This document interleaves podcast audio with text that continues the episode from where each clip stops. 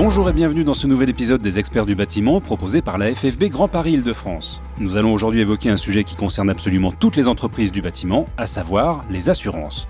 Et comme tout ce qui relève du juridique, quelques explications sont souvent nécessaires. Et cela tombe bien, car notre experte sur le sujet est Aïssata Diallo, responsable du pôle juridique et environnement de la Fédération française du bâtiment Grand Paris Île-de-France. Bonjour Aïssata et merci d'être avec nous. Bonjour, merci de me recevoir. Alors pour commencer, pouvez-vous nous dire quelle couverture d'assurance nous allons évoquer aujourd'hui? Alors on vous propose d'évoquer dans un premier temps la responsabilité civile, qu'on peut appeler la responsabilité civile professionnelle, donc RC ou RCP. Et ensuite on évoquera les responsabilités qui peuvent être recherchées après réception, donc la responsabilité décennale ou la responsabilité biennale ou de bon fonctionnement. Alors commençons par la responsabilité civile, communément appelée RC. Quel est son objet? Une entreprise peut voir sa responsabilité civile recherchée pour des troubles, des dommages ou des préjudices qu'elle causerait. Par exemple, une entreprise qui procède à la rénovation globale d'un appartement peut causer par son activité des fissures chez son voisin ou encore euh, une entreprise qui procède à la réfection d'une salle de bain peut causer un dégât des eaux. Et en droit, il faut savoir que tout fait quelconque qui cause à autrui un dommage oblige celui par la faute duquel il est arrivé à le réparer. À ce titre, l'entreprise est tenue de réparer les dommages qu'elle a causés. Et l'assurance responsabilité civile a vocation à indemniser les préjudices qui sont causés à l'occasion de l'exercice de son activité. Ces préjudices euh, peuvent être corporels, donc l'exemple d'un tiers qui serait blessé lors des travaux, ils peuvent être matériels, ce sont les exemples qu'on a détaillés précédemment, ou immatériels, donc euh, un préjudice d'exploitation ou un préjudice de jouissance. À quel moment les intervenants doivent-ils disposer d'une ERC afin d'être couverts? Alors, comme vous l'avez dit, il est important de souligner que tous les intervenants à l'acte de construire doivent disposer d'une police d'assurance RC, responsabilité civile. Ça concerne autant l'entreprise principale que les sous-traitants. Ensuite, l'assureur qui aura vocation à indemniser sera celui qui assurait l'entreprise à la date de la réclamation. Je m'explique. Si, à l'occasion de travaux réalisés en 2022, j'ai causé un dommage en 2022, mais que je reçois la réclamation, la première réclamation, j'entends bien, en 2023, c'est mon assureur RC pour l'année 2023 que je devrais solliciter pour obtenir l'indemnisation des réclamations. Quelles sont les exclusions, les plafonds ou encore les franchises applicables pour la responsabilité civile? Pour connaître les exclusions, les plafonds et les franchises applicables, il faut se référer aux conditions générales et particulières de la police RC, en retenant bien que les conditions particulières priment sur les conditions générales. Usuellement, on retrouve dans les exclusions à minima les engagements contractuels.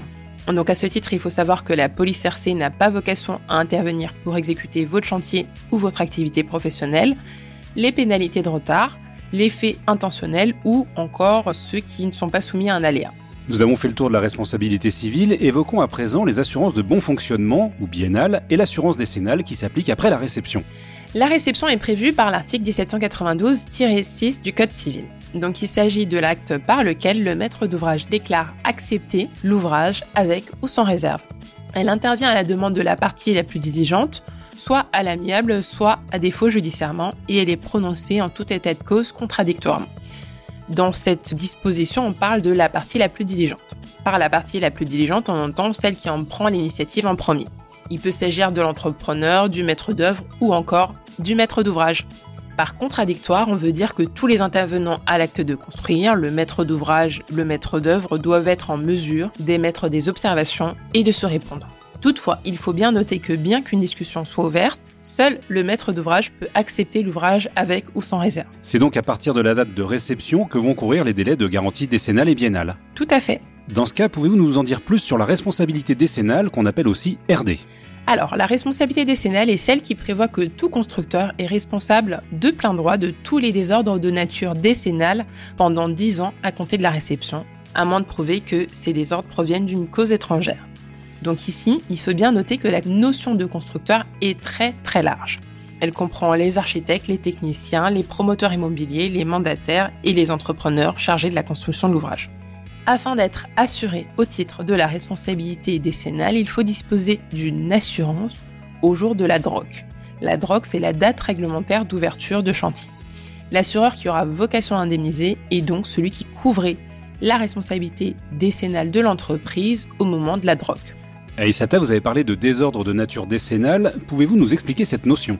Il s'agit de désordres qui compromettent la solidité de l'ouvrage ou qui le rendent impropre à destination. Par exemple, s'agissant de l'atteinte à la solidité, il peut s'agir d'une fissure qui permet à l'air ou à l'eau de s'infiltrer. Pour l'impropriété à destination, c'est un désordre qui rend l'ouvrage inutilisable. Par exemple, pour un immeuble de 20 étages, l'impossibilité permanente d'utiliser l'ascenseur rend l'ouvrage impropre à la destination. Ou encore l'absence de chauffage pour un immeuble à usage d'habitation. La responsabilité décennale a-t-elle vocation à s'appliquer sur tous les ouvrages? En principe, la responsabilité décennale et plus particulièrement l'atteinte à la solidité ne concerne que les ouvrages de viabilité, de fondation, d'ossature, de clos et de couverts.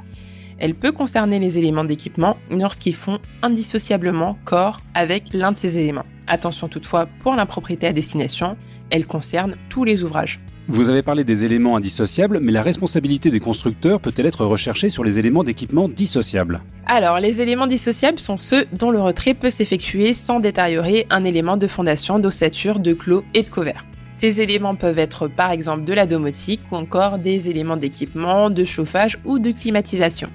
Pour ces éléments, l'entrepreneur peut être recherché sur le fondement de la garantie biennale ou encore appelée de bon fonctionnement durant deux ans à compter de la réception.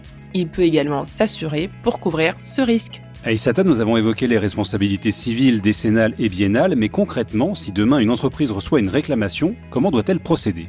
Alors, en responsabilité civile, le plus souvent, cette réclamation sera adressée pendant le chantier par un tiers, un passant, un voisin ou encore le maître d'ouvrage en responsabilité décennale, cette réclamation sera adressée après la réception par le maître d'ouvrage ou les éventuels acquéreurs.